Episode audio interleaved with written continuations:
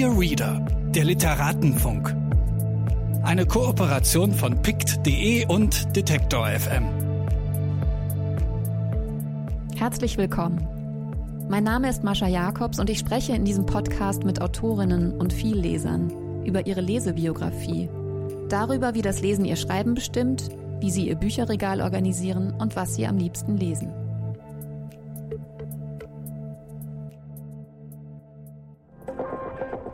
Bitte widmen Sie Ihre Aufmerksamkeit unserem Werbepartner. YourBook ist Online-Buchhandlung und Lese-Community in einem. Hier könnt ihr stöbern, Bücherlisten anlegen, euch mit anderen austauschen, euch inspirieren lassen, neue großartige Bücher entdecken und tolle Bücher, die ihr schon kennt, weiterempfehlen. Und ihr könnt Bücher kaufen.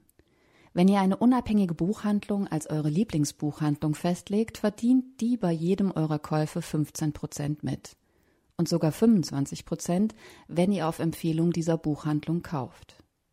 Auch alle anderen werden mit 10 Prozent am Erlös beteiligt, wann immer ihre Empfehlungen einen Verkauf auslösen. YourBook ist werbefrei und verkauft weder Reichweite noch Sichtbarkeit. Ihr seht also nur die Inhalte der Menschen und Buchhandlungen, denen ihr folgt. www.yourbook.shop, die Buchplattform für alle.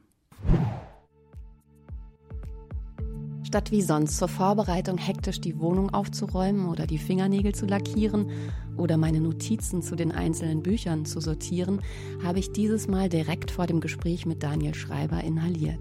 Es ist Herbst 2021, alle sind erkältet, auch mich hat es erwischt und die Pandemie dreht nochmal richtig auf.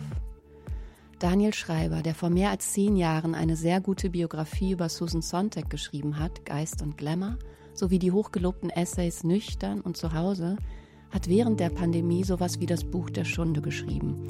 Allein heißt es und ist bei Hansa Berlin erschienen. Und er ist dieses Mal mein Gast. Leider nicht in meinem Zimmer sitzend, sondern aus einem Hotel zugeschaltet, wir beide also wieder allein in unseren Räumen. In dem Essay Allein geht es nicht nur um selbstbestimmtes Leben abseits der romantischen Supererzählung der Zweisamkeit, sondern auch um Freundschaften, Selbsttäuschungen, Zukunftsfragen, Lektüren, Gärten und Beziehungsweisen. Unser Gespräch begann so unmittelbar im Kern des Themas, dass der Anfang zunächst wie das Ende klingt. In Zeiten wie diesen irgendwie kein Wunder.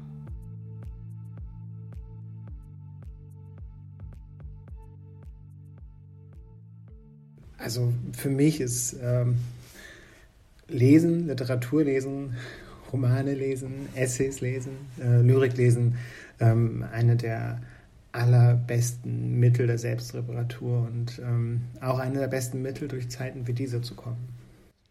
Sehe ich genauso. Also ich vertrete auch einen sehr funktionalistischen genau. äh, Kunstbegriff, äh, wie man vielleicht merkt, wenn, wenn man meinem Podcast zuhört. Was bringt mir das? Und das ist ja nicht so sehr en vogue, aber äh, wenn man sich für Popkultur interessiert, dann interessiert man sich auch im besten Fall nicht für bestimmte, dann doch wieder avantgardistische an Hochkultur orientierten ja, Kunstpraxen, ja. sondern eben eigentlich für die Funktion von Pop und ähm, das sehe ich in der Literatur eigentlich genauso. Und deswegen frage ich auch immer danach, ähm, ob zum Beispiel die Menschen, die mich interessieren, ob die so eine Art Hausapotheke haben. Also wenn es ihnen schlecht mhm. geht, hast du da so ein kleines Regal, wo du weißt, ah, ich muss nur diese zwei, drei Bücher aufschlagen, dann finde ich darin Medizin. Ich habe einige Bücher. Joan Didion lese ich immer wieder. Ähm, Christa Wolf lese ich immer wieder. Und ähm, ähm, Alice Munro lese ich immer wieder. Und das sind so die drei ähm, ja, großen Autorinnen für mich. Und, ähm, und ich habe lange überlegt, warum das so ist. Und ich bin letztlich darauf gekommen, dass es so ein Blick auf die Welt ist, der sich äh, in der Sprache und in der Art, wie Sachen erzählt werden, vermittelt.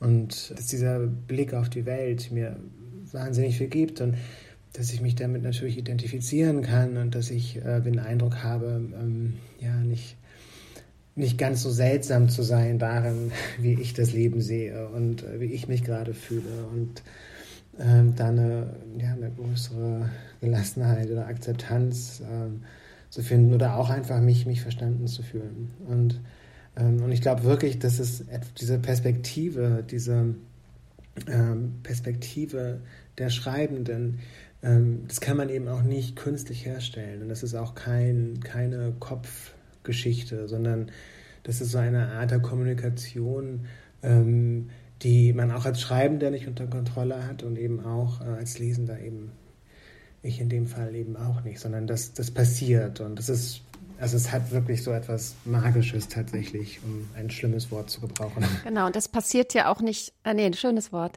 Ähm, äh, das passiert ja auch nicht immer wieder mit den gleichen Autorinnen, mit den gleichen Büchern, sondern das ist ja auch was, was sich verändert. Das ist ja das Tolle am Lesen. Also zum Beispiel eins der Bücher, was du vorgeschlagen hast, ähm, wir wir gehen genau. jetzt den Podcast wirklich komplett von der falschen, äh, äh, falschen Richtung an, aber es macht nichts. Ich habe dich noch nicht mal vorgestellt.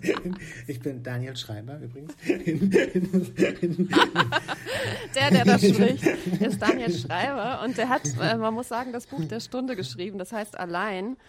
Und ähm, jetzt mache ich es doch mal richtig rum. Ähm, ich habe dir schon emphatische äh, Nachrichten auf Instagram geschrieben, weil ich habe mich, ich habe mich tatsächlich weniger allein gefühlt, weil dieses Buch, ähm, was du ja während der Pandemie geschrieben hast, das kannst du gleich nochmal genauer erzählen, weil dieses Buch einfach ganz viele Fragen und Gefühle, die ich selbst hatte und die die ich auch eigentlich immer als Buchprojekt vor mir gesehen habe, äh, hier äh, berührt und äh, behandelt. Und zwar auf eine sehr magische Art und Weise, weil sehr, sehr ehrlich und ähm, mit eben all den, wie soll man sagen, bei dem Thema, man könnte sich ja überlegen, ah, allein äh, Einsamkeitsdiskurse, das ist ja auch gerade on vogue. Äh, man könnte sich überlegen, ah, ich stelle mich kom komplett da, dagegen und sage, nein, das ist ein selbstgewähltes Alleinsein, diese Art zu leben, die ich mir ausgesucht habe. Das tust du auch teilweise, du verteidigst das auch äh, stellenweise, aber du es geht dir eigentlich um das Spannungsverhältnis, mhm. äh, was dieses Alleinleben äh, erstens auch bei den anderen hervorruft und einem, in einem selbst und, und das ist das, was ich so besonders schön finde, du versuchst den eigenen Selbsttäuschungen, den Selbsttäuschungen, den man vielleicht immer aufsitzt und den blinden Flecken, die man automatisch hat, indem man sich auch für ein anderes Leben entscheidet, außerhalb äh, der ja doch noch sehr starken äh, Anrufung, dass eine Beziehung einen retten würde, dass Familie äh, doch letztendlich gerade in Pandemiezeiten der, der, der, die Rettung sei das sind sehr komplexe Fragen, aber was ich sagen will, es ist das Buch der Stunde. Ich glaube, du musst auch äh, ein Interview nach dem nächsten geben. Also allein bist du jetzt höchstens in deinem Hotelzimmer, wo du mir zugeschaltet bist. Aber ansonsten musst du gerade ganz viel äh, durch die Gegend fahren, was bei den hohen Inzidenzen, die wir im Moment haben, um mal hier kurz äh, einzuordnen, an welchem Zeitpunkt äh, des Jahres 2021 wir uns befinden. Heute die allerhöchste Inzidenz. Das wird bestimmt die nächsten Tage auch weiterhin äh, getoppt. Und wir befinden uns in der seltsamen Lage, dass alle hofften, die Pandemie sei vorüber oder zumindest eingedämmt, aber wir sehen äh, ganz im Gegenteil, äh, das ist eben nicht der Fall. So, es ist ein bisschen schwierig, ähm, dieses sehr komplexe Buch, äh, es ist wirklich, kom also äh, es steckt wahnsinnig viel drin, wahnsinnig viele Lektüren und eben auch widersprüchliche Gefühle. Und ich habe wahnsinnig viele äh, Knicke reingemacht und natürlich können wir das jetzt hier nicht äh, allumfassend äh, besprechen. Du weißt ja auch, es geht nur am Rande um ja, dein eigenes. Was, was ein Grund war, warum ich zugesagt habe, weil es so schön ist, über andere Bücher zu sprechen und nicht, nicht über sein eigenes. Das, ja, das glaube ich. Aber es ist auch sehr Lektüre gesättigt. Entschuldige, das will ich noch hinzufügen. Also es, es ist voller Lektüren und dementsprechend bist du natürlich auch der ideale Gast. danke. Und, und danke, dass du so viel mit dem Buch anfangen konntest. Das freut mich, das freut mich natürlich wahnsinnig. Und gerade wenn, wenn du das sagst, ähm, dann ähm, freut mich das um, umso mehr, ähm, weil ich deinen Literaturgeschmack sehr schätze und, und, und, weiß, dass es von einer guten Adresse kommt. Ich finde das auch deswegen so gut, weil wir haben uns ja doch alle in sehr unterschiedlichen Situationen befunden. Und ich habe auch versucht, so einen Text für Zeit Online über die Pandemie zu schreiben, der erst so ein Rundumschlag war. Und dann habe ich gemerkt, naja, das ist ja nur meine mhm. Erfahrung. Und das ist total schwierig, diese super individuelle Erfahrung sozusagen in ein Wir zu überführen, weil das eben genau. nicht stimmt. Du weißt ja auch, und darum geht es auch in dem Buch, dass viele unserer Freunde waren irgendwie mit drei Kindern im mhm. Homeschooling zu Hause und hatten natürlich ganz andere Erfahrungen mhm. als jetzt wir eh allein. Lebenden mhm. oder ich äh, alle zwei Wochen mit Kind und sonst ähm, allein lebend äh, hatten. Und das heißt, die Problematiken, die sich auch aus dieser unterschiedlichen Erfahrungswelt ergeben haben, auch die spielen in deinem Buch eine mhm. Rolle. Und ähm, die sind auch total wichtig, weil man darüber total viel verstehen kann, dass immer, wenn man denkt, wir sind hier gerade in einer kollektiven, gemeinsamen mhm. Situation, mhm. muss man sagen, äh, ist man irgendwie auf dem genau, Holz. Genau, weil dieses, also diese, diese Wir-Konstruktion oder ähm, ähnlich wie Generationenkonstruktion in einigen Büchern sind eben auch nur ähm, Kontrollversuche, etwas, was man nicht kontrollieren kann, zu kontrollieren. Ne? Also und, ähm, und ich finde, gerade beim Schreiben oder ist es wichtig, ähm, ja, wirklich bei sich zu bleiben an bestimmten Punkten, weil nur dann möglich ist, sich in dieser Spezifizität zu identifizieren. Und ich glaube, auch Identifikation und gerade beim Lesen Identifikation, die funktioniert nicht, indem man ähm, genau das Gleiche liest, was man glaubt, empfunden zu haben, sondern die entsteht darin, dass man wirklich äh, das Menschsein von jemandem sieht. Ähm, wirklich die Ambivalenz äh, des Menschseins. Und äh, dann merkt, äh, das ist meine Ambivalenz, das ist die Ambivalenz, die ich mir nicht traue zuzustehen. Das sind die Fragen, die ich mir nicht traue zu stellen, die wir uns als Gesellschaft nicht trauen zu stellen. Und erst dann fängt dieser Prozess an. Ähm, und, äh, und ich glaube, dass ähm, ähm, gerade journalistische Versuche, immer so ein Wir auszurufen, versucht, diesen Prozess zu verkürzen und, äh, und dabei aber letztlich äh, verfehlt oder verfehlen. Genau, und dieses Wir haben wir ja eh auch die letzten, sagen wir, 30 Jahre versucht in Frage zu stellen, weil dieses Wir ja immer ein männliches, genau. weißes Wir ja. war und genau, und wir mittlerweile Gott sei Dank ein größeres Bewusstsein dafür ja. haben, dass dieses Wir sowieso immer nur eine Konstruktion war ist eine Konstruktion, die dazu dient und gedient hat, äh, die herrschenden patriarchalen Verhältnisse äh, aufrechtzuerhalten. Ähm, und äh, natürlich ist da auch immer eine Kritik erlaubt gewesen, aber eben nur in einem bestimmten Rahmen. Und letztlich ähm, ähm, dient dieses Wir ganz klar dazu, den Status quo zu erhalten die Pandemie hat aber ja trotzdem, also selbst allen Leuten, und da würde ich jetzt mal wir zu uns beiden sagen, ähm, die eigentlich gewohnt sind, allein zu leben, die viel alleine arbeiten, mhm. zu Hause eh am Schreibtisch, die auch alleine verreisen können, die das sogar umarmen können, diese Entscheidung für ein Single-Leben mit erweiterter Familie, mhm. die nicht unbedingt die biologische Familie sein muss. Also die wir uns alle so ein Leben gebaut hatten, was als für Alleine, äh, Alleinstehende ja auch extrem, also ich hatte ganz tolle zehn Jahre äh, mit erweiterten Familienkonzepten und vielen Freunden und einem mhm. Kind. Äh, ich habe das sehr, ich habe das auch immer sehr stark verteidigt und gefeiert. Und das tust du auch in deinem Buch. Aber die Pandemie hat ja dann schon gezeigt, erstens, die erweiterten Familienkonstrukte fielen in sich zusammen. Mhm. Einerseits durch, durch, äh, dadurch, dass ich keine Virengemeinschaft hatte und du scheinbar auch mhm. nicht. Auch dadurch, dass natürlich die Familien viel stärker äh, beschäftigt waren, den Alltag mit drei Kindern im Homeoffice, mit mhm. Homeschooling irgendwie zu meistern. Ähm, also das brach irgendwie so in sich zusammen und ich dachte immer, oder ich denke jetzt so im Nachhinein, ey, du kannst mich jetzt echt auf einer einsamen Insel äh, mhm. auswerfen. Mhm. Also ich habe jetzt nochmal gezeigt, ich bin die beste Alleinseierin, die man sich vorstellen kann. Das kann ich. Ja? Also auch die nächste mhm. Pandemie kann kommen. Aber mir ist auch klar geworden, dass mir ganz, ganz viel fehlt. Und das habe ich mir vorher nicht mhm. eingestanden. Ja, es ist schön. Ja. Und ich glaube, das hat die Pandemie gezeigt. Ja? Also, dass die Leute sich ja doch so sehr nach Berührung sehen. Also, ich meine, das sind jetzt vielleicht Banalität oder vielleicht Allgemeinplätze, aber nee. Berührung, äh, nicht immer alles alleine entscheiden, nicht so viel mit sich selbst mhm. reden müssen. Ähm, all diese Dinge äh, sich wirklich auf jemanden mhm. verlassen können oder sich gemeinsam eine Zukunft vorstellen zu können. Darum geht es ja auch in deinem mhm. Buch. Das ja. fand ich auch einen sehr, ja. sehr schönen Punkt. Ähm, auch gemeinsam durch eine Katastrophe zu mhm. gehen. Mhm. Ich hatte eine ähnliche Erfahrung, wie du weißt.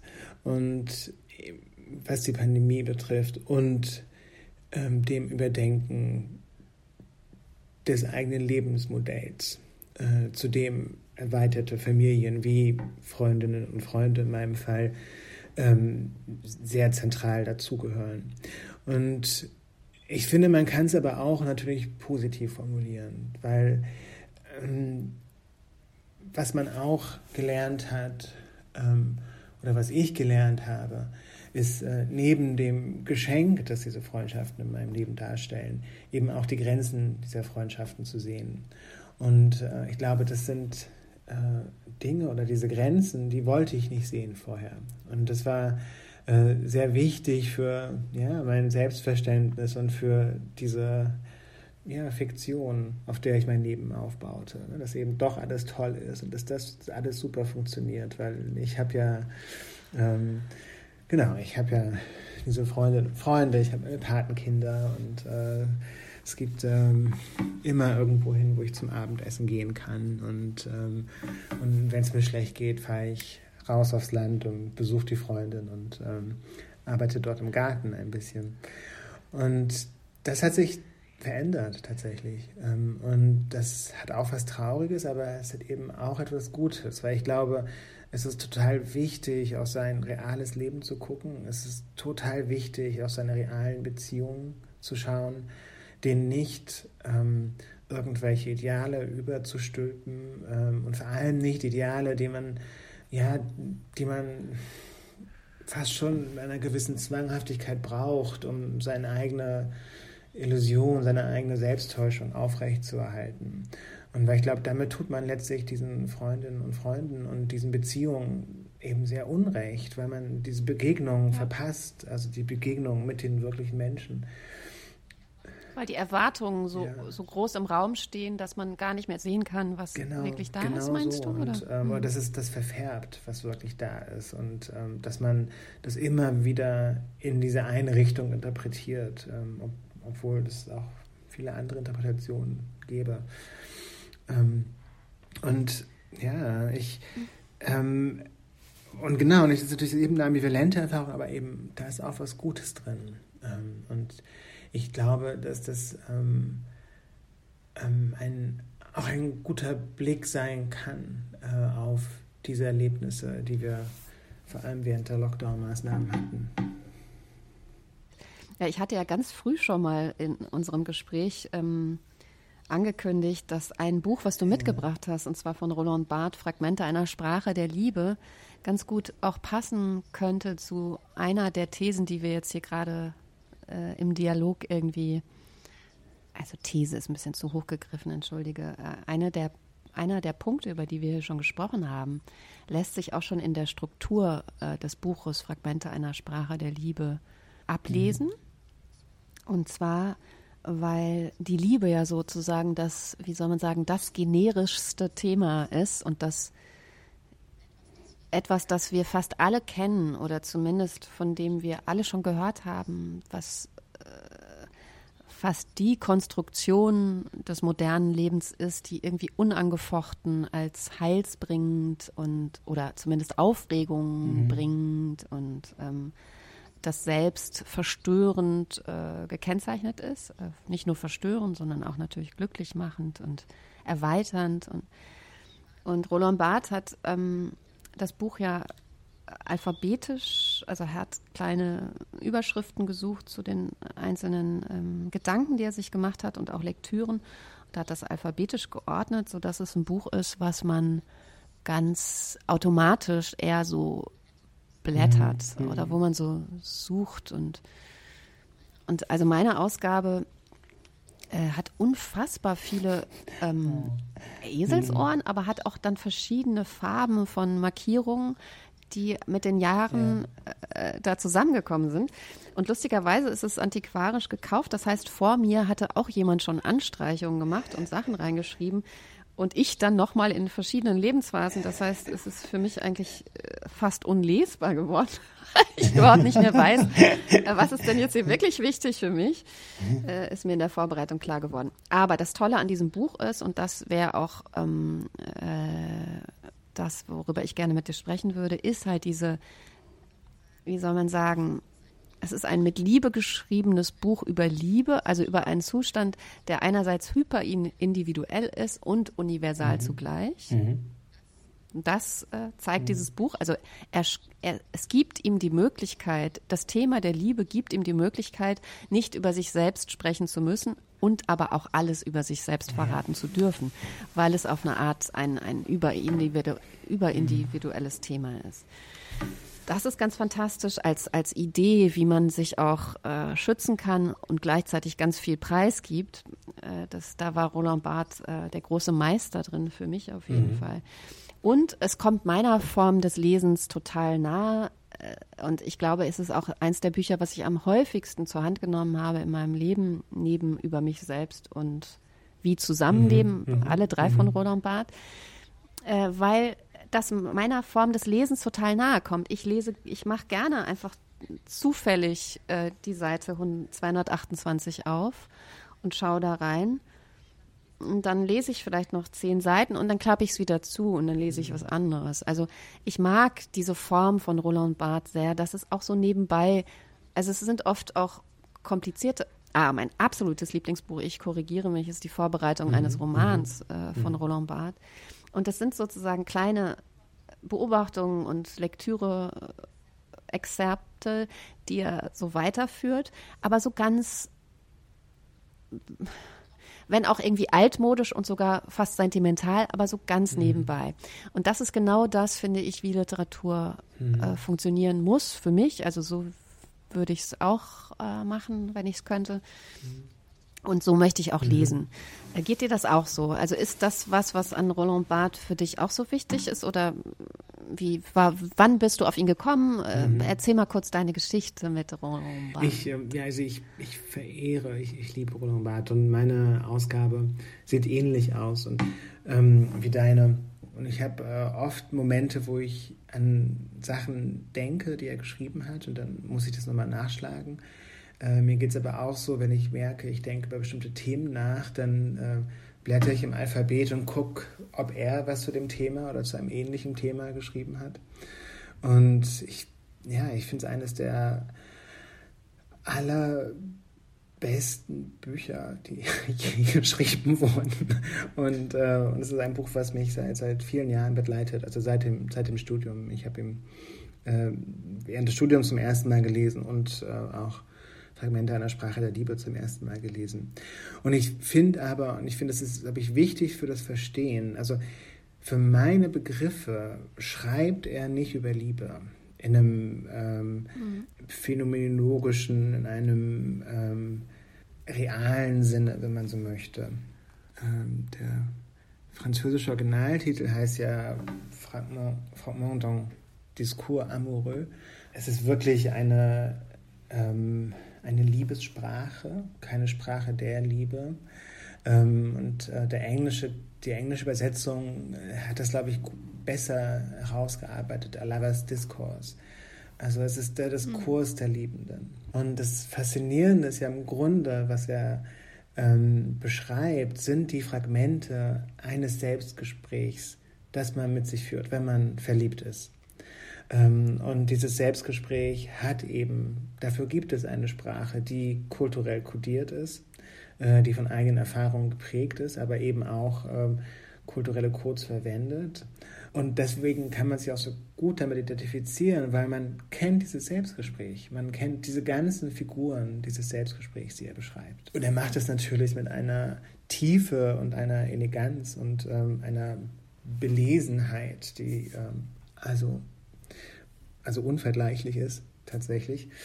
Ja, und das führt dazu, dass man diese ganzen Figuren plötzlich hinterfragen kann für sich und ähm, im Laufe der Identifikation für sich eben auch selbst gucken kann. Ähm, ja, ist das, ähm, wie, wie ist das bei mir und ähm, ist das letztlich wirklich gut so, dass das so bei mir ist? Und ich, genau, und ich bin eben, wie gesagt, leider in dem Hotelzimmer und äh, habe deswegen meine Ausgabe nicht mit. Äh, und ich wollte sie eigentlich mitnehmen, habe es aber vergessen. Ähm, und, äh, und ich fand es heute Morgen ganz schrecklich, weil ich dachte, okay, ich möchte dir eigentlich irgendwie tausend Stellen vorlesen und ähm, Ähm, aber das, das geht nicht. Also das, ich habe zum Beispiel so bestimmte ähm, Figuren, also dieses anbetungswürdig, dieses Adorable, das, äh, das, das, ich, liebe, ich liebe das. Oder diese Entwertungsfigur, wo er beschreibt, dass die meisten lieben und was man als Liebender, das Liebesobjekt letztlich ähm, entwertet und, und sagt, ähm, äh, wenn es wenn man es zu verlieren droht, und ich hoffe, ich bekomme es jetzt richtig zusammen, ähm, und, äh, und man dann eigentlich nur den Umstand zu vermissen glaubt, ähm, dass man die Liebe selbst vermisst, aber nicht das Liebesobjekt. Ähm, und dass man mhm. dann aber sofort wieder trauert und, und sich Vorwürfe macht, dass man das tut. Also ich, das ist, und das ist so ein gutes Beispiel für diese Komplexität und diese, also super diffizile Genauigkeit, mit der er diese Figuren, diese sprachlichen Figuren seziert. Also ich würde eine Stelle vorlesen wollen, äh, weil du es jetzt nicht tun Sehr, kannst. Ja. Ich habe die jetzt aber einfach äh, nahezu wahllos gesucht, weil ich habe hier so viele an äh, auf jeder Seite Anmerkungen, dass ich jetzt äh, unmöglich entscheiden kann, ob das toll ist. Aber wir machen es jetzt einfach per Zufall. Ja, ja, ja, ja. Und zwar heißt. Bin schon ganz gespannt.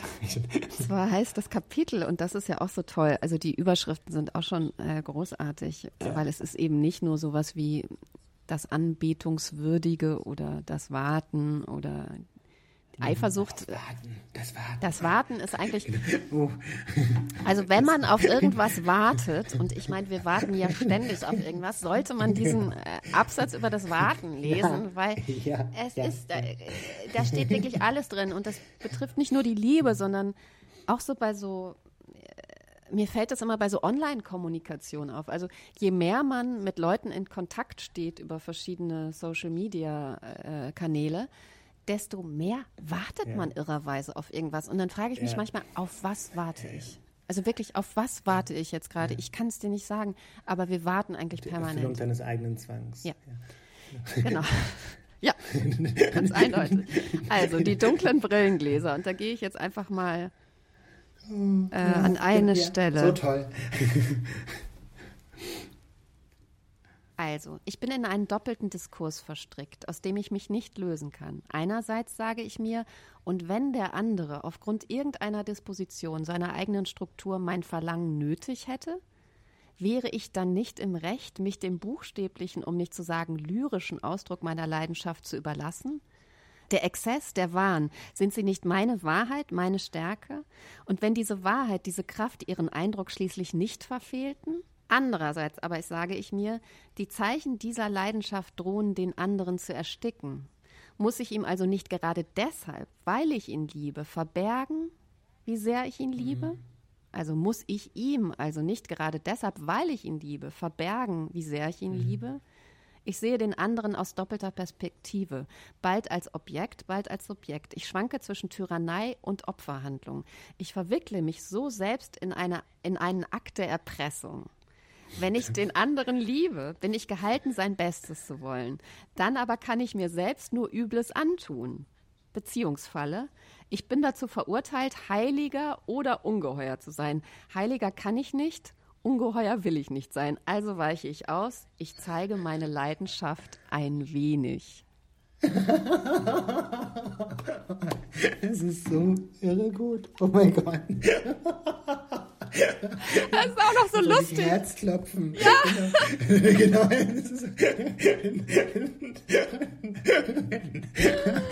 ah, ich hatte vergessen, wie lustig das auch ist, ähm, wenn man es jetzt so laut vorliest. Und man ja, möchte dann ja. natürlich gleich weitergehen. Dann fragt man sich natürlich, ja, was ist denn jetzt mit diesen Brillengläsern? Die ja. kommen dann erst irgendwie drei Seiten weiter. Und ähm, es macht trotzdem alles Sinn. Also das heißt, es sind eben nicht nur so Stereotype, Begriffe, die man mit Liebe verbindet, sondern es sind auch mhm. wirklich abseitige Gedanken, die da, die er alle in dieses Buch quetscht und das macht mhm. es so mhm. toll. Ja, und, und ich frage, und ich habe mich aber auch, also ich habe mich gefragt, zum Beispiel, als wir die Bücher ausgewählt haben, ähm, und es war ein sehr organischer Prozess. Ähm, ähm, und ähm, wir sind dann beide irgendwie auf diese drei Bücher gekommen und fanden das so gut. Und ich habe mich dann im Nachhinein gefragt, ah, wir, wir, leben beide allein, ähm, du oder du zumindest ähm, alle zwei Wochen. Und ähm, ich äh, und wir nehmen uns ähm, ja, drei Bücher über die Liebe letztlich vor. Ähm, und unter anderem das Buch über die Liebe. Ja, und dann äh, erzählen wir den Hörenden, ähm, was, was wir über Liebe sozusagen denken. Und ich, ähm, und ich frage mich aber, ob ähm, diese drei Bücher und ob Roland Barths Buch ähm, eben auch nicht letztlich auch ein Buch über einen unglücklich Liebenden ist. Und ob es ohne diese Perspektive des, des Unglücks, des Nicht-Erfülltwerdens seines Begehrens, seiner Sehnsucht, äh, dieses Buch gegeben hätte. Und es ist, es ist glaube ich, ähm, wenn ich mich recht erinnere, entstanden, weil er in äh, einen seiner Studenten verliebt war. Und ähm, das ähm, ähm nicht nur problematisch war, und, ähm, sondern eben auch nicht erfüllt. Vielleicht ist das auch das Ding, was, weswegen wir uns so wo wir uns so identifizieren können. Und, und gleichzeitig, äh, und da komme ich wieder auf den Punkt von vorhin zurück, ich glaube, dass ich dann in der eigentlichen Liebe, also in der Liebesbeziehung, ähm, dass es dann um andere Dinge geht. Ähm, dass es dann, ähm, dass man dann eben tatsächlich nicht nur ein wenig sein, sein Wahn, sein Liebeswahn zeigt, sondern ähm, komplett. Und dass das äh, eine, eine, eine wichtige Bedingung ist, äh, komplett ehrlich zu sein in diesen Liebesbeziehungen und, ähm, und sich wirklich zu zeigen oder so gut wie es geht zumindest. Ne? Also. Zumindest, wenn man Luhmann ernst nimmt mit äh, Liebe als Passion, wenn es wirklich um den Aufbau von intimer Kommunikation geht, also wenn sich eine Beziehung genau. verfestigt, dann ähm, ist es wieder ein ganz anderer ja. Diskurs als den, der ja. hier, hier gemacht wird. Da hast du vollkommen genau. recht. Und die unerwiderte ja Liebe ist eigentlich das Thema dieses Buches und das Warten. Also es ist das Warten. Ja. Und der, sein, also sein großer Gewährsmann ist ja auch eben Werther von Goethe. Ne? Und man, und es ist also ein Buch, wo sich ein, äh, jemand, jemand liebt äh, und diese Liebe bleibt unerwidert und der bringt sich letztlich um aus dieser unerwiderten Liebe. Also das, ähm, und ich glaube, man muss das vielleicht so im Hinterkopf behalten. Das, ähm, das vielleicht so die, die Grammatik dieses Buches ist. Und ähm, ja. Und da können wir das auch nochmal zurückführen auf dein eigenes Buch, weil du beschreibst ja auch die Hoffnungslosigkeit, die vielleicht ein Grund dafür sein könnte, warum wir uns die letzten zehn Jahre so absolut unabhängig äh, gehalten haben, du und ich. Mhm. Äh, Sage ich jetzt einfach mal so, ohne dich ja. jemals getroffen zu haben. ähm, und diese Hoffnungslosigkeit. Ich fühle mich dir auch sehr nah gerade. Ja, es ist verrückt. Ne? ähm, diese Hoffnungslosigkeit, die du da so schön beschreibst, die ich auch wirklich gar nicht auf dem Schirm hatte, als, als vielleicht mhm. geheimer Grund hinter dieser absoluten, nach, diesem, nach dieser Lust an, an, an Unabhängigkeit oder fast auch mhm. Angst vor Abhängigkeit. Mhm. Ähm, die Hoffnungs also diese absolute Hoffnungslosigkeit würde sozusagen auch dieses Buch von Roland Barthes äh, sozusagen sofort ja. still machen, weil die Liebe oder diese, diese, diese romantische Idee von Liebe, der wir beide scheinbar oder wir drei scheinbar anhängen, ist ja, ja genau das, was in die Zukunft gedacht ist. Also, oder auch das ja. Begehren, was niemals erfüllt werden kann, hält uns ja am Leben, weil wir immer noch hoffen, dass es vielleicht irgendwann genau. auch nur ansatzweise äh, ein bisschen eintreten könnte. Und äh, ich glaube, sobald man das verliert, also zum, zumindest so Romantiker, dann ist sozusagen, dann ist man mhm. wirklich in der Depression. Also dann ist man dann hat man wirklich abgeschlossen. Was man aber auch nicht vergessen darf, ich meine, das Buch ist 1977 ähm, erschienen, das heißt, es ist während der frühen 70er Jahre geschrieben worden und, oder Mitte der 70er Jahre. Und ähm, es war als schwuler Mann einfach nicht möglich, eine, ähm, ja, ähm, eine erfüllte romantische Beziehung ja. zu, zu führen. Ja. Äh, oder es war extrem kompliziert und, und so viel komplizierter ähm, als für viele andere Menschen. Vielleicht auch äh, noch als berühmter nur, schwuler Mann, vielleicht noch schwieriger. Und da, ja, genau, das ähm, und, und, nicht nur, weil äh, es bestimmte juristische Hürden gab, weil es bestimmte ähm, politische Institu Institutionalisierungen der Ausgrenzung gab, ähm, sondern eben auch, ähm, weil diese Hürden, weil diese Ausgrenzung von ähm, ja, allen schwulen Männern verinnerlicht wurde und ähm, was wiederum die eigentliche Beziehung, die eigentliche Liebe halt unheimlich erschwert. Ähm, ähm, wenn du mit zwei traumatisierten Menschen ähm, zu tun hast, oder wenn zwei traumatisierte Menschen miteinander zu tun haben und, und versuchen, sich zu begegnen, ist das eine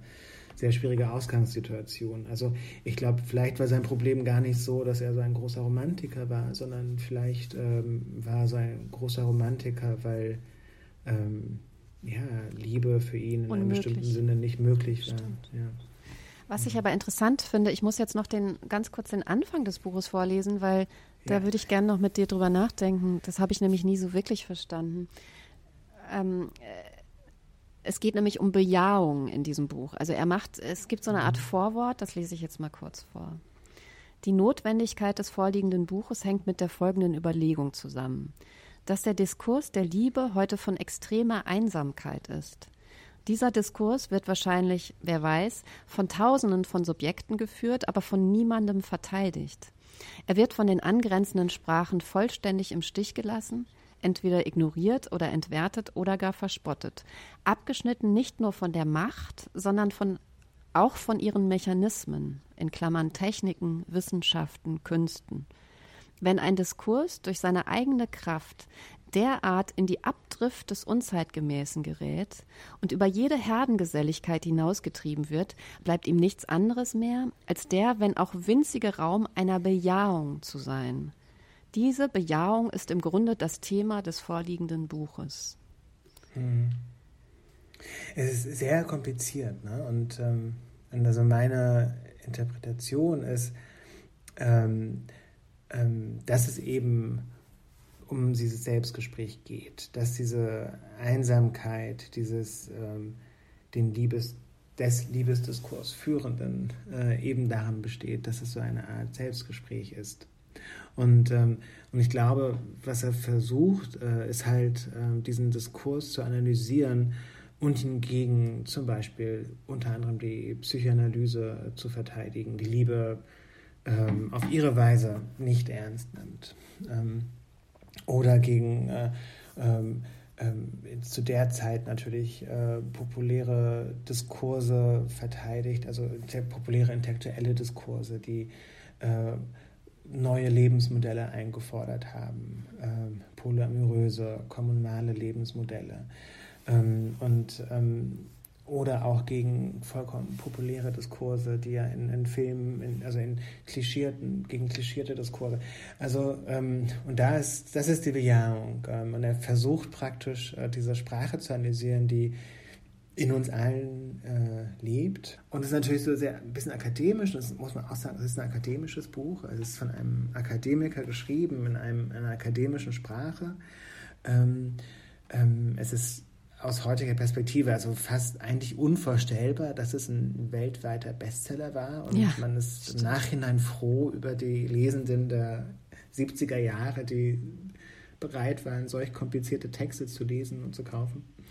Ähm, ähm, ja, aber ich glaube, letztlich geht es darum, die Einsamkeit des Liebenden ist das, die Einsamkeit des ein Selbstgespräch führend. Denn, Stimmt. ja. Das ist grammatisch richtig, ich Ja. Und die Bejahung ja. äh, verstehe ich auch jetzt total. Nochmal in dem Sinne, also wenn ich nochmal zurückdenke an meine These, dass es die Romantiker sind. Also es gilt, das ja. zu bejahen. Es gilt, das immer wieder zu bejahen, weil äh, ansonsten wäre man tot, also in meiner Lebenskonzeption. Und das. Ähm, und, und auch was, auch was du gerade vorgelesen hast, natürlich, ne? Also dieser, dieser Wahn der Liebe, ne? Dieses Unkontrollierbare, was eben auch abgewertet wird. Ne? Das ist eben ein Gefühl, das irrational ist, wo wir nicht wir selbst sind, wo wir aus der Kontrolle geraten. Das kann man nicht kontrollieren. Und ähm, weißt du, das, äh, und wo man sich überlegen muss, wie sehr kann ich das zeigen? Ähm, darf ich das überhaupt zeigen und so. Ähm, und, ähm, und darum geht es ihm auch in dieser Bejahung, glaube ich. Also das, ja, ähm, ja. ja. ja das stimmt. Ja. Ah, das ist schön. Äh, weil in Giovannis äh, Room von James Baldwin, das zweite Buch, was du vorgeschlagen hast, ähm, geht es ja auch um die Liebe und eigentlich auch um, äh, nicht eigentlich, sondern ganz ja. dezidiert um eine unmögliche Liebe. Kannst du mir erzählen, wann du das Buch zum ersten Mal gelesen hast? Das ist eine gute Frage, weil ich erinnere mich nicht mehr genau. Ähm, ähm, ich glaube in den 2000er Jahren ähm, und, ähm, und ich erinnere mich daran, es sehr gemocht zu haben. Und dann habe ich es vor ungefähr, ich würde sagen, sechs, sieben Jahren nochmal gelesen. Und da hat es aber nochmal anders geklickt für mich. Und ich habe jetzt in Vorbereitung äh, das äh, nochmal lesen wollen und bin aber aufgrund dieser, dieses absurden Terminplans, den ich hatte. Und ich habe natürlich erst Edith Wharton gelesen, ähm, über die wir gleich reden werden, ähm, nochmal gelesen.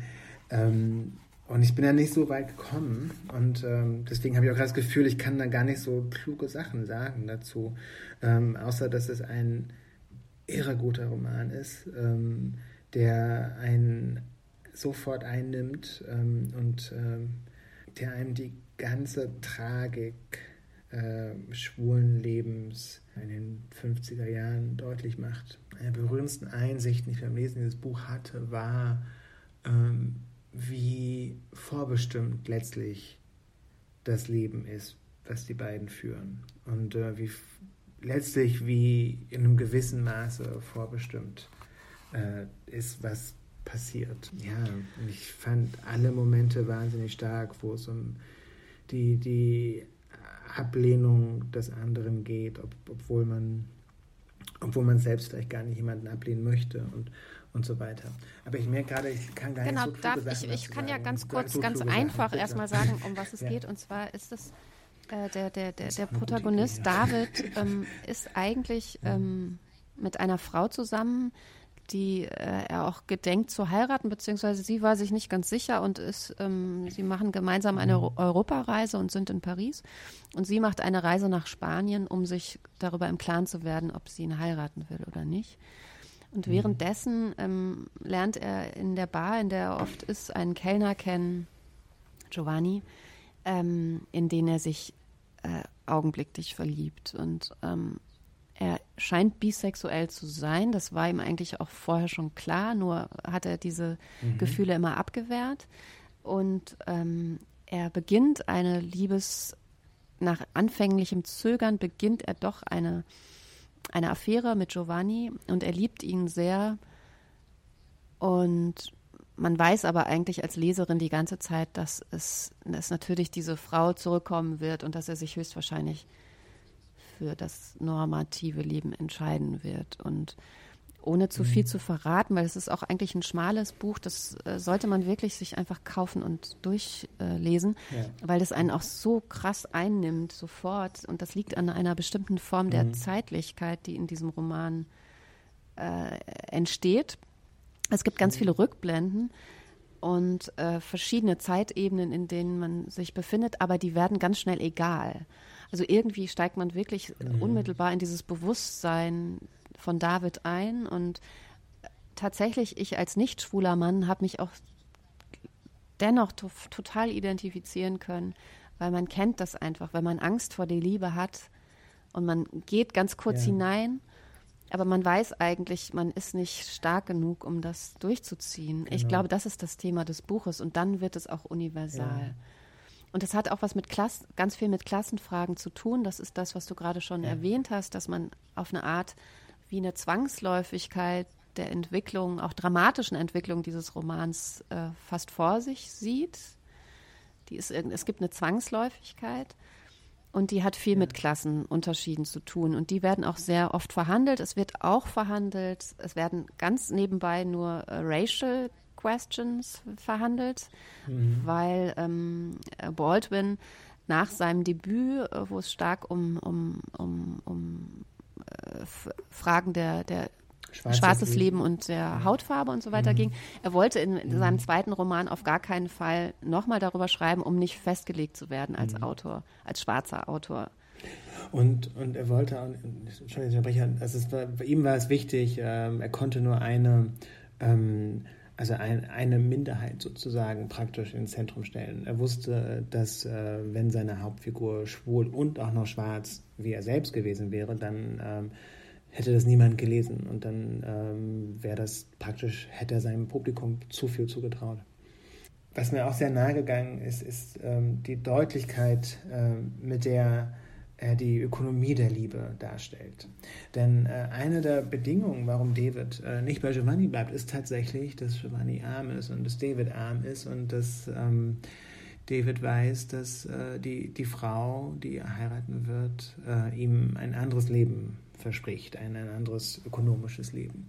Und, ähm, und das macht, ähm, das meinst du mit dieser Klassenfrage, ne? das macht es eben so sehr aus, ähm, dass ähm, ja, das, man weiß, das wird nicht funktionieren. Und man weiß eben auch, äh, wenn man kein schwuler Mann ist, das wird nicht funktionieren, weil ähm, beide sind zu arm, beide haben keine richtige Arbeit. Ähm, aber es gibt natürlich großes, großes Bedürfnis, zumindest auf Davids Seite, ein anderes Leben zu führen, das, was, was er kennt und äh, mit dem er aufgewachsen ist.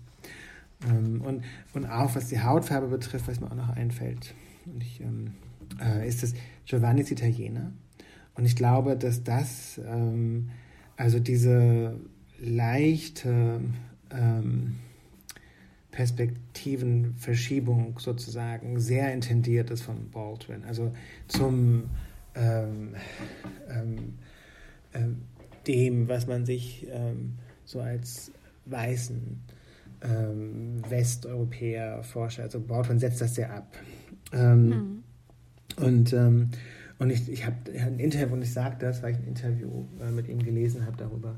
Ich habe über Baldwin mal einen Text geschrieben, ähm, wo er das so gesagt hat, dass das praktisch ähm, äh, den der Racial Discourse war, den er seinem Publikum zugestehen konnte, dem er halt äh, Giovanni einem Italiener gemacht hat und nicht zu einem Franzosen. Ähm, ja. Ich lese mal eine kurze Stelle vor, äh, bevor wir zum nächsten ja, Buch gehen, weil ich muss es ja. jetzt für dich übernehmen. Du hast die Bücher in deinem Hotelzimmer. Danke, genau. ich habe mir hier eine Markierung gemacht. Ähm, das ist auf Seite 74. Da die Gründe, die mich in Giovannis Zimmer geführt hatten, so gemischt waren, so wenig zu tun hatten mit seinen Hoffnungen und Begierden und so tief in meiner eigenen Verzweiflung wurzelten, gaukelte ich mir anfangs vor, es mache mir Freude, die Hausfrau zu spielen, wenn Giovanni zur Arbeit gegangen war. Ich beseitigte das Papier, die Flaschen, all den aufgehäuften Plunder, ich sortierte den Inhalt der ungezählten Schachteln und Koffer und versuchte Ordnung zu schaffen. Aber ich bin keine Hausfrau. Männer können niemals Hausfrauen sein. Und die Freude war niemals echt und tief, obgleich Giovanni sein demütiges, dankbares Lächeln lächelte und mir auf jede erdenkliche Weise zu verstehen gab, wie wunderbar es sei, mich zu haben, der ich mit der ich mit meiner Liebe und meiner Tatkraft zwischen ihn und der Dunkelheit stand. Jeden Tag suchte er mir zu beweisen, wie er sich verändert hatte, wie ihn die Liebe verändert hatte, wie er arbeitete, sang und mir zugetan war. Und ich fand mich in einer schrecklichen Verwirrung. Manchmal dachte ich, dies ist doch dein Leben, hör auf dagegen zu kämpfen und hör auf zu kämpfen. Oder ich dachte, aber ich bin ja glücklich, er liebt mich, mir kann nichts geschehen. Manchmal, wenn er nicht bei mir war, dachte ich, nie wieder werde ich mich von ihm berühren lassen, und wenn er mich dann berührte, dachte ich, es spielt keine Rolle, es ist nur der Körper, es ist bald vorüber. War es aber vorüber, so lag ich in der Dunkelheit, lauschte seinen Atemzügen und träumte von Händen, die mich berührten, von Giovannis Händen oder denen irgendeines anderen, von Händen, denen die Kraft innewohnte, mich zu zermalmen und mich wieder heil zu machen. Ja, und, und die Stelle, die du vorgelesen hast, eben, die zeigt eben, was ich vorhin über Bart, Bart gesagt habe, nochmal so deutlich, äh, wie schwierig es war und vielleicht immer noch ist für schwule Männer, diese romantische Beziehung zu führen, eben weil sie so viele Hindernisse, so viele Hürden verinnerlicht haben äh, durch die Gesellschaft, in der sie leben, die sie strukturell und politisch und juristisch ausgrenzt. Und auch wenn das jetzt nicht mehr so ist, ich glaube, äh, vor allem bestimmte schwule Männer einer bestimmten Generation ähm, haben das natürlich immer noch. Und es ist, glaube ich, naiv zu glauben, nur weil wir 2018, also vor, vor drei Jahren, ähm, die Ehe für alle beschlossen haben, dass das jetzt alles weg ist sozusagen. Und, und das Faszinierende an dem Buch ist eben die Genauigkeit, mit der all die Folgen dieser Verinnerlichung der queeren Scham beschreibt. Und äh, die Genauigkeit, mit der du all das verstehst, warum das nicht möglich ist, dass diese beiden Menschen, die sich offensichtlich sehr lieben und die offensichtlich irgendwie zusammengehören, nicht zusammenkommen können auf Dauer. Ähm, und das ist, glaube ich, die große Tragik, dass man als Lesender versteht, ähm, ja, also das, das wäre eine große, glückliche Lebensgeschichte unter anderen gesellschaftlichen Umständen. Äh, das Buch, was du als drittes vorgeschlagen hast, ist äh, von Edith Wharton, The House of Mirth im, im Original. Sagt man mhm. Mirth? Ja. Und im Deutschen heißt es seltsamerweise das Haus der Freude. Ich habe es einmal im Original gelesen, als äh, Kevin Fennemann hier zu Gast war der das nämlich auch als mhm. Lieblingsbuch vorgeschlagen hatte und habe es jetzt nochmal auf Deutsch gelesen, Das Haus der Freude.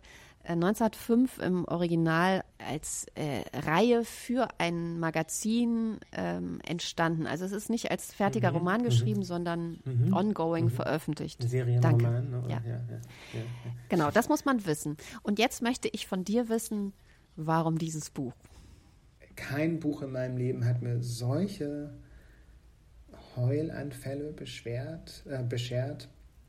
Ähm, ich äh, beim ersten Mal lesen, ich habe wirklich beim Ende, ich habe wirklich mehrere Stunden lang geweint. Das war etwas Unkontrollierbares. Es hat mich derart erschüttert.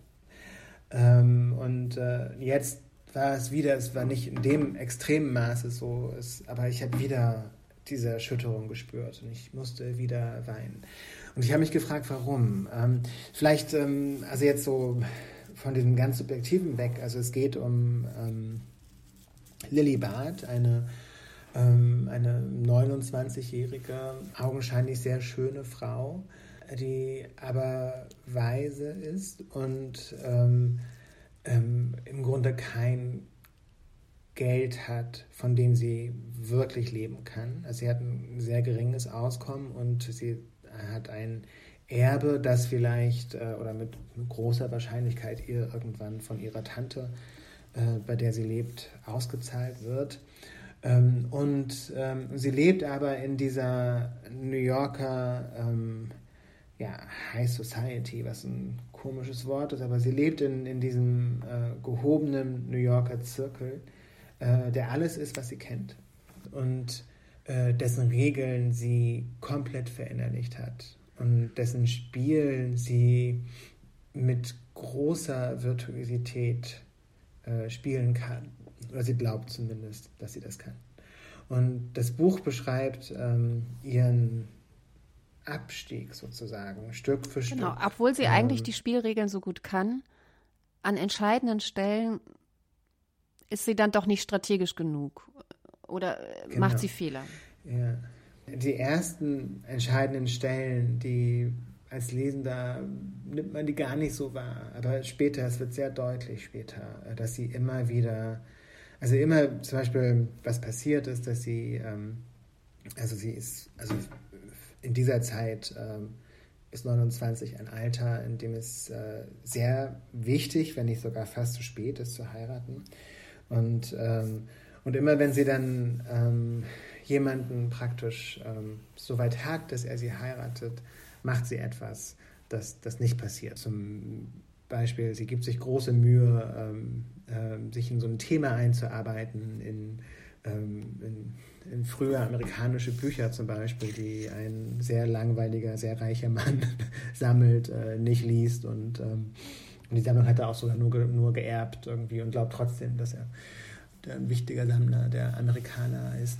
Und, ähm, und dann ähm, geht sie aber nicht zu der Verabredung, die sie mit ihm hat in der Kirche, sondern ähm, geht auf einen Spaziergang ähm, mit, äh, mit jemandem, den sie sehr mag und äh, von dem klar ist, dass sie ihn vielleicht eigentlich liebt, ähm, der aber aus einer anderen sozialen Schicht kommt, nicht aus einer niedrigen Schicht, aber der ihr dieses Leben, äh, was sie sich wünscht und von dem sie weiß, dass sie es braucht, dass sie es möchte, äh, nicht bieten können wird.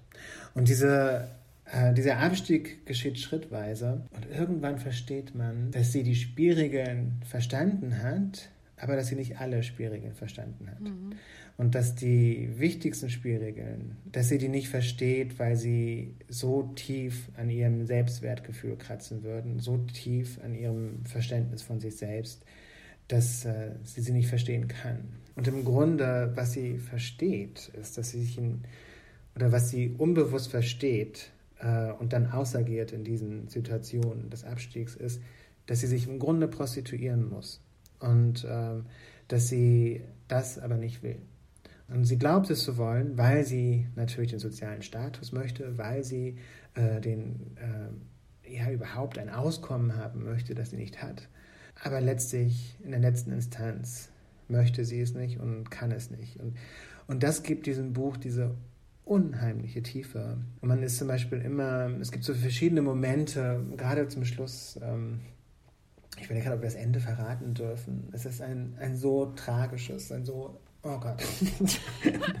das ist das Ende. Glaube, du darfst es verraten. Dieses, Verrat es äh, ver ja, ich, ich überlege gerade. Ähm, vielleicht deutet es an. Es ist so ein bisschen so ein Edie Sedgwick-Ende. Und äh, alle Leute, die äh, mit, mit Sucht zu tun hatten äh, und das kennen aus ihrem eigenen Leben, also mhm. wie ich, äh, der, ähm, die werden das total nachvollziehen können. Und man weiß am Ende letztlich nicht, ähm, jetzt verrate ich es doch, ob sie sich bewusst das Leben genommen hat oder nicht. Und äh, wahrscheinlich hat sie es bewusst getan. Also ich, aus, aus irgendeinem Grund konnte ich mich sehr mit ihr hm. identifizieren.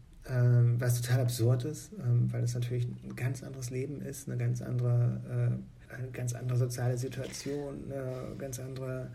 Mir ist sie so nahe gegangen und unter anderem auch, und ich monologisiere ein bisschen, entschuldige, ähm, äh, was aber auch, was man sagen auch sagen muss, dass diese sozialen Mechanismen, die Worten mit einer, einer sprachlichen Genauigkeit, einer, einem extremen Witz äh, mit einer unfassbaren Brillanz ähm, äh, beschreibt, dass diese sozialen Mechanismen immer gleich sind. Also ich musste die ganze Zeit an, also ich habe viel mit der Kunstwelt zu tun, mit Kunstsammelnden und so weiter und ähm, werde also manchmal auch in, zu, ne, zu, zu, Dinners und zu Reisen und so weiter eingeladen, wo man dann in irgendwelchen Hotels in Pontresina überlegt, ähm, was man hier eigentlich macht. Und ich finde, das sind genau die gleichen äh, Inklusions- und Ausschlussmechanismen. Das ist so faszinierend, dass es ähm, äh, der Roman spielt Ende des 19. Jahrhunderts, Jahrhunderts äh, dass es dass die, dieselben Mechanismen sind wie ähm, also 2000 10er Jahre, 2020er Jahre.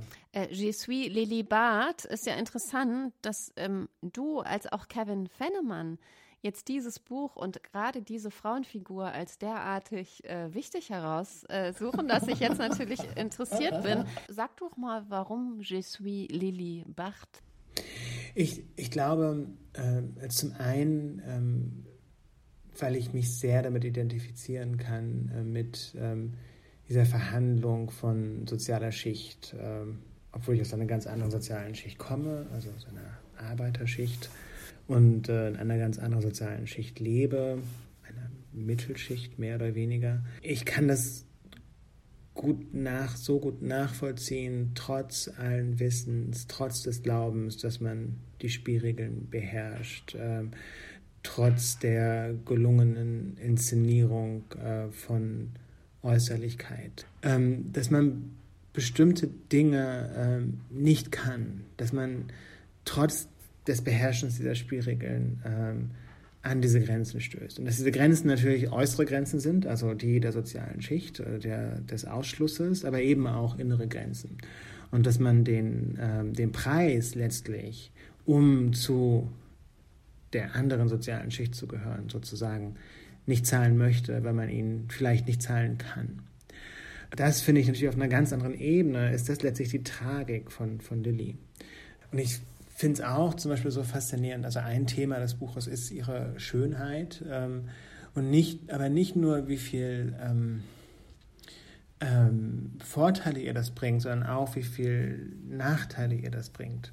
Und ich glaube, das ist so, ist das da auch, also hängt das damit so zusammen? Also als schwuler Mann ist man auch permanent mit den Projektionen anderer Menschen äh, beschäftigt und ähm, positiven und negativen Projektionen, die nichts mit einem zu tun haben. Und ich glaube, so strukturell ist es eine eher sehr ähnliche Sache wie, ähm, also wie, wie Lilibards Schönheit. Ähm, und, ähm, und, das, und das Interessante an ihr ist ja, dass sie ein, eine ungeheure ähm, emotionale Virtuosität entwickelt hat, all diesen Projektionen zu begegnen. Ähm, eine ungeheure Ironie, eine Bestimmtheit, ein, ein, ein Charme, ähm, ein, ein gutes sich entziehen und, ähm, und das ist eine unglaubliche kulturelle Leistung ist, die sie dort vollbringt. Im Grunde ist sie eine, eine Meisterin, der man ähm, das Regieren eines großen Landes anvertrauen möchte. Aber ich finde, trotz dieser sozusagen 100 Jahre äh, oder mehr als 100 Jahre, die jetzt äh, zwischen ihrem Leben und unserem Leben liegen, kann man trotzdem noch genau mhm. verstehen, äh, und auch auf die heutige Situation übertragen, wie schwierig es immer noch ist, äh, sich mit diesen Fragen und die beschäftigen dich ja auch in deinem aktuellen Buch und aber auch in anderen Texten, diesen Fragen der äh, Bini Adamczak nennt das, ähm, ich zitiere das hier immer wieder, äh, selbstbestimmte Abhängigkeit. Also jetzt sind wir Frauen mhm. äh, in der mhm. Lage, äh, sozusagen mit unserem Beruf äh, unser eigenes Einkommen zu generieren wenn auch meistens verbunden mit Altersarmut. Aber zumindest aktuell bin ich in der Lage und ähm, muss mich sozusagen nicht mehr in Abhängigkeiten begeben. Es wäre wahrscheinlich aber klüger, ich hätte es getan.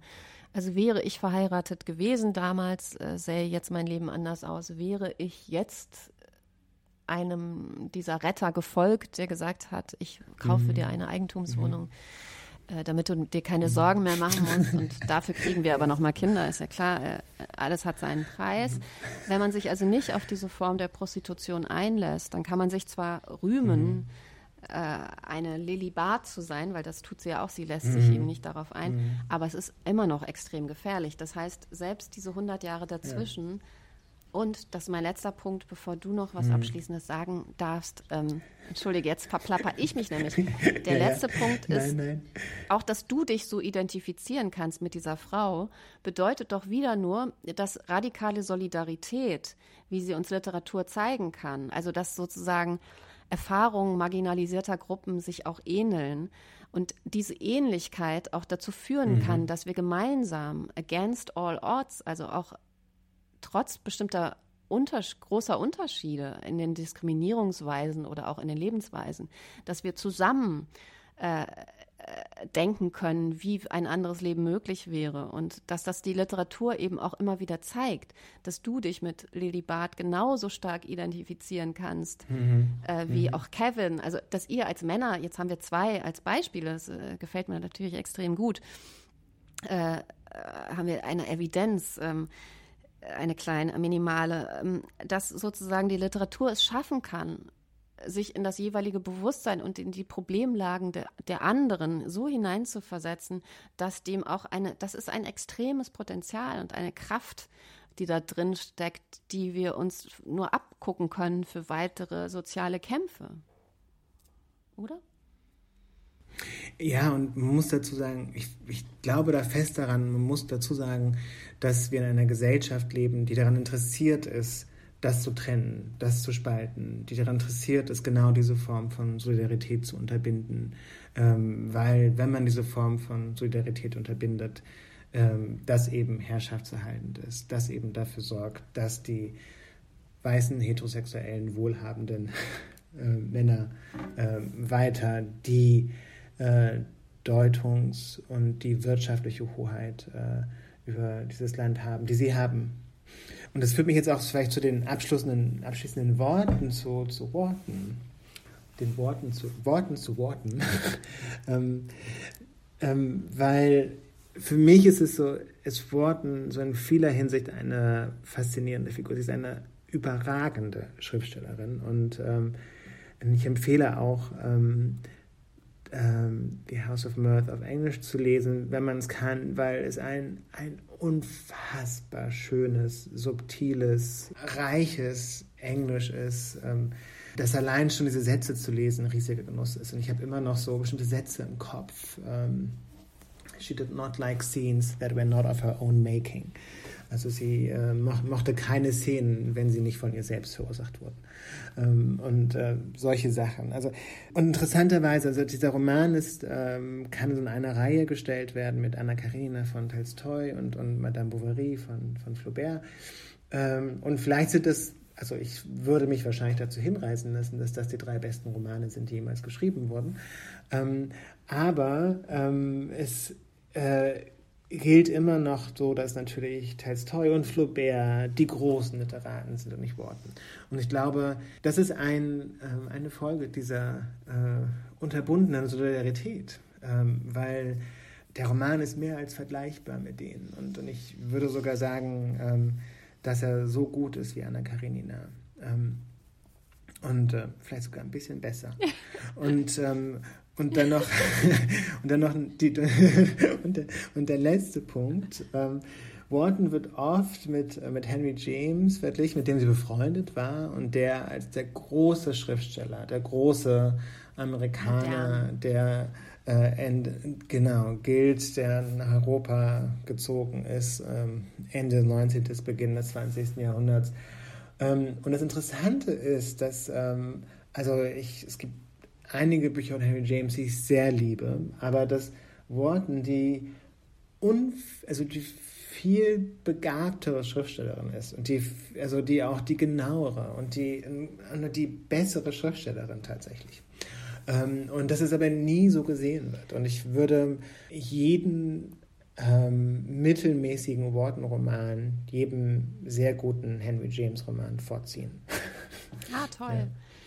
Du, ähm, es ja. gibt auch, äh, wenn ihr nochmal in die Folge mit Kevin Wennemann reinhört, der hat ja äh, so ein Essay geschrieben über eigentlich die Buddenbrocks, wo er aber auch so einen Schlenker macht äh, zu, zu Bovary, Karenina und äh, mhm. Lilibert und äh, mhm. versucht zu zeigen, äh, wie sozusagen bestimmte Frauenfiguren noch äh, am, zu Beginn der Moderne sterben mussten oder leben durften. Also da genau. unter ja. dieser Prämisse schaut er sich das an. Und das ist auch nochmal total tolle Sekundärliteratur zu diesen drei Romanen, die du jetzt auch nochmal genannt hast. Und diesen Frauenfiguren, die da gezeichnet werden.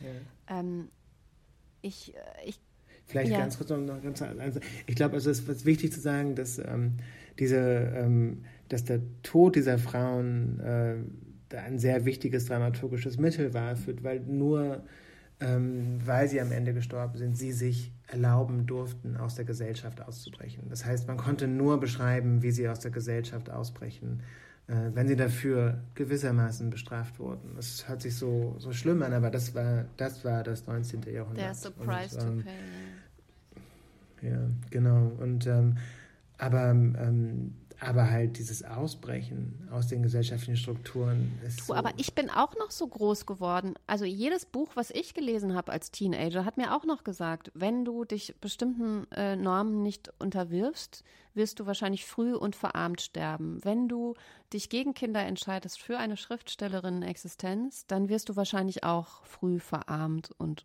unglamourös sterben.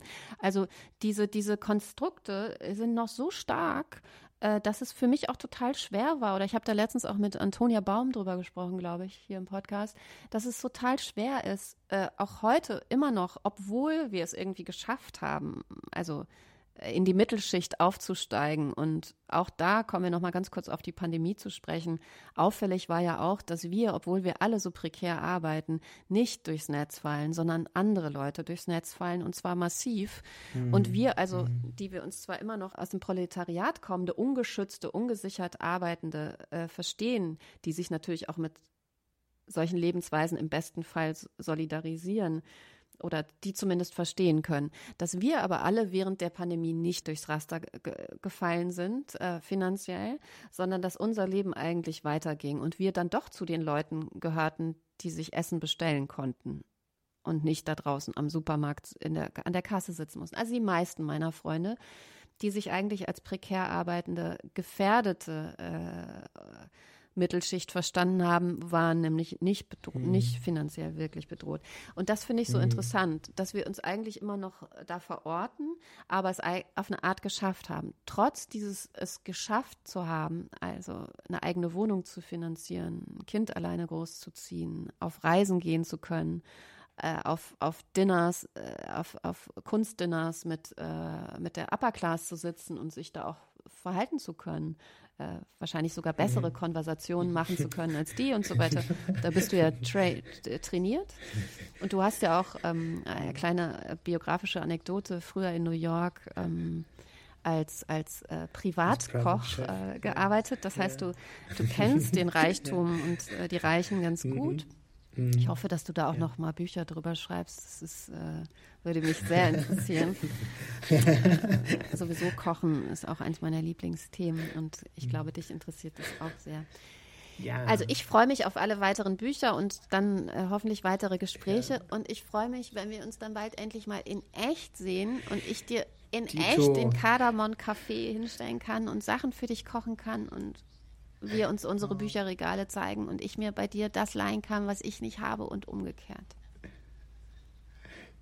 Super, ich freue mich wahnsinnig darauf. Also das ähm, und ich, ähm, es war ein, ein so tolles, ein so schönes Gespräch. Ähm, ganz, ganz vielen Dank dafür. Ich, ähm, ich war, danke dir. Ähm, genau, der, der, der beste Tag, seinen Tag zu beginnen. danke. Schön. Das nächste Mal ist Helene Hegemann meine Gesprächspartnerin, das hoffe ich zumindest, denn ich freue mich sehr drauf. Sie sollte nämlich eigentlich vor Jahren mein erster Gast sein. Ich bin gespannt und freue mich. Dear Reader, der Literatenfunk. Eine Kooperation von pict.de und Detektor FM.